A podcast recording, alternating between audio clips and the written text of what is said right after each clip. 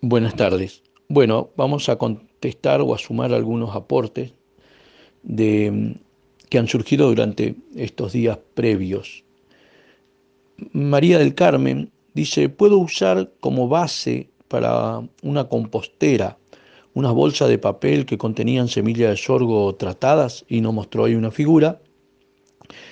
En realidad, ese tratamiento de la semilla debe venir seguramente con algo de insecticida, algo de fungicida o un complejo de fungicida y antibióticos. Eh, el tema es que esos todavía, al diluirse con la humedad del suelo y el agua en la compostera o la humedad del compost, eh, puede llegar a, controlar alguna de las primeras colonias que nosotros necesitamos y, dañarlas, ¿no? disminuirlas considerablemente. Em, en cuanto no aconsejaría su uso. Pablo Reyes dice, acelga, decís tres cultivos por año, ¿qué fecha aproximada sugerís para planificar esas tres siembras? Me dice, ¿no? Eh, en realidad no serían tres siembras, ¿no? Eh, pero también podrían ser tres siembras. ¿Cómo explico esto? Vieron que cuando yo les mostré en, el PDF, donde volqué el Power de, verduras y verduritas, y estaba ahí a Selga, que en la parte del cuadro de hacer el esquema de escalonamiento de cultivo, que eso está eh, lógicamente sujeto para una producción de una hectárea, pero que uno puede llevarlo a, a, mini, a mini superficie, y que ahí veíamos que el escalonamiento de la siembra era cada seis días, cada ocho días, pero fluctuaba en esa cantidad de días según eh, época del año y también eh, dónde estoy haciendo el cultivo, ¿no? En, invernáculo o a campo, y también de acuerdo a la respuesta que yo estoy dando a la demanda de, en la parte de compra, en comercialización, ¿sí? Lógicamente que eso es un esquema para responder a una, una comercialización eh, constante.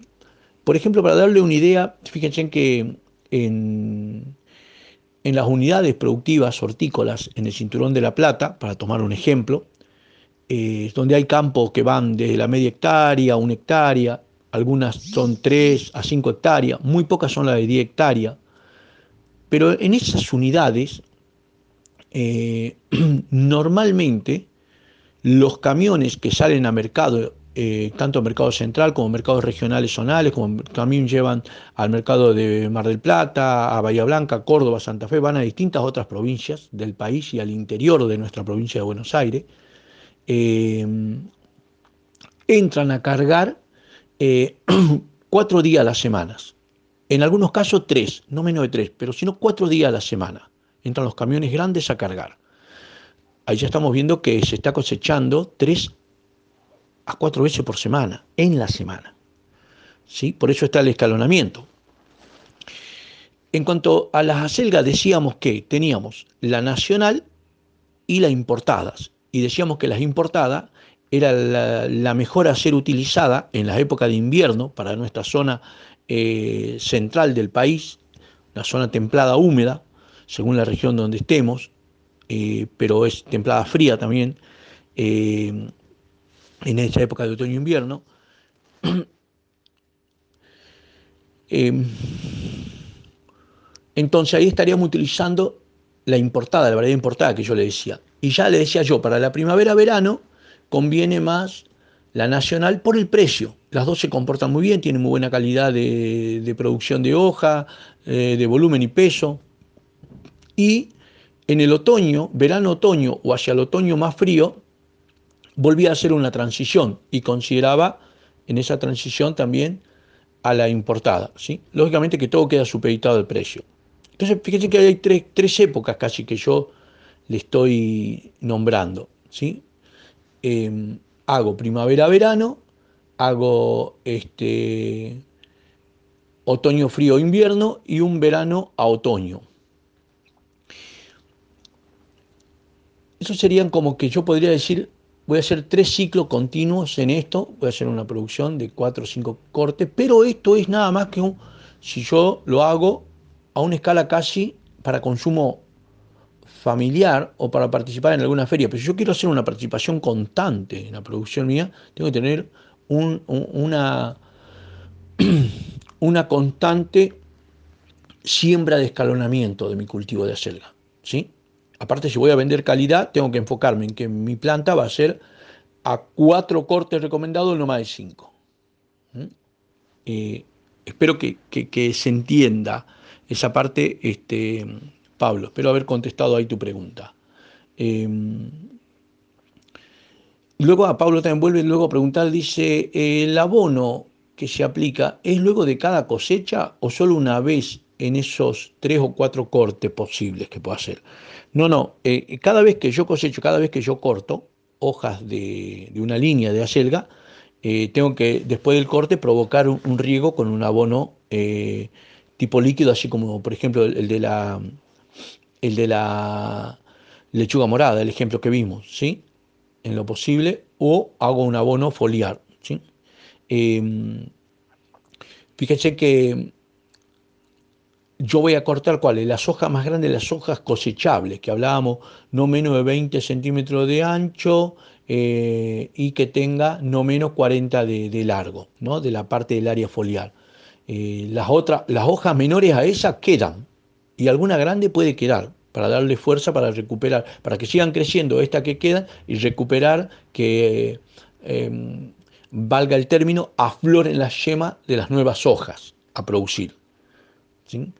Y yo les decía que en estas condiciones, según, según la época del año y dónde esté el cultivo, a campo, en época buena o en invernáculo, eh, el crecimiento de las hojas para cosecha nuevamente lo vuelvo a tener en 15 días, 20.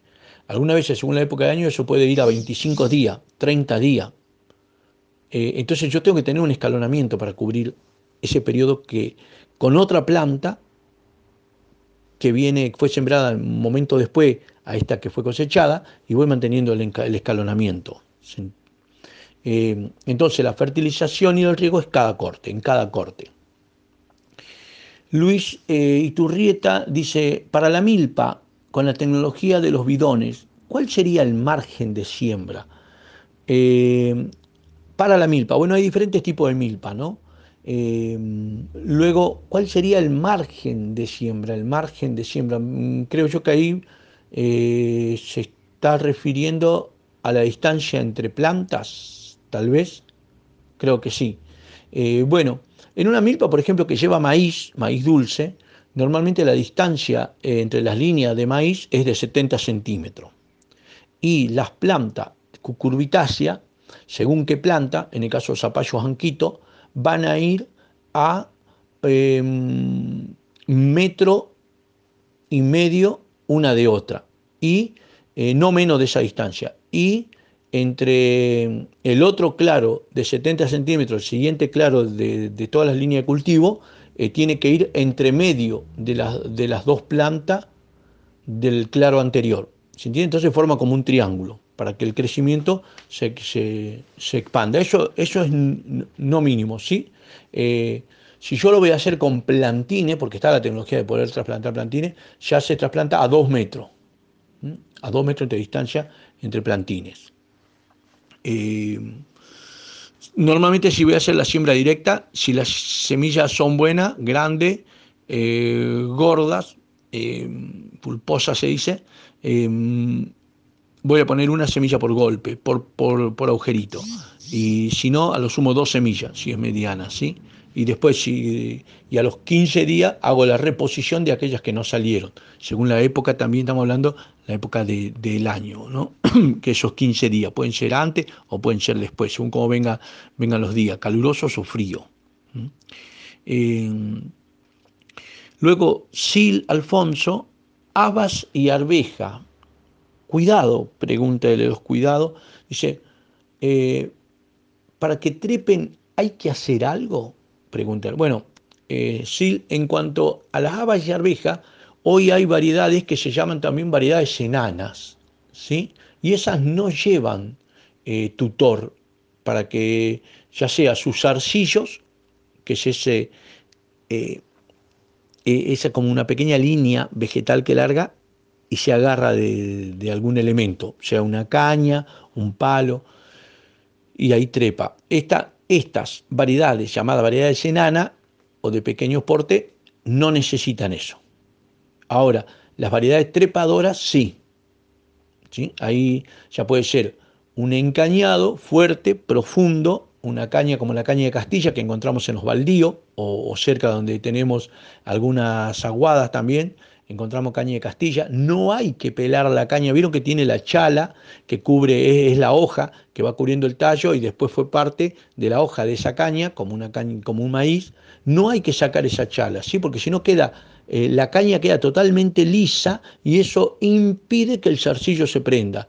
Tiene que quedar esa parte de la hoja, ¿sí? con esa rugosidad que tiene la hoja, porque entonces eso hace, eso permite que el zarcillo se agarre a la caña la chala esa, ¿sí? Si no la tiene, no se va a agarrar el zarcillo. Y la caña tiene que ir bien plantada, este, por lo menos unos 50, 60 centímetros y que quede eh, un metro y medio para arriba. Así se va trepando con una buena caña. Eso sería con un encañado fuerte.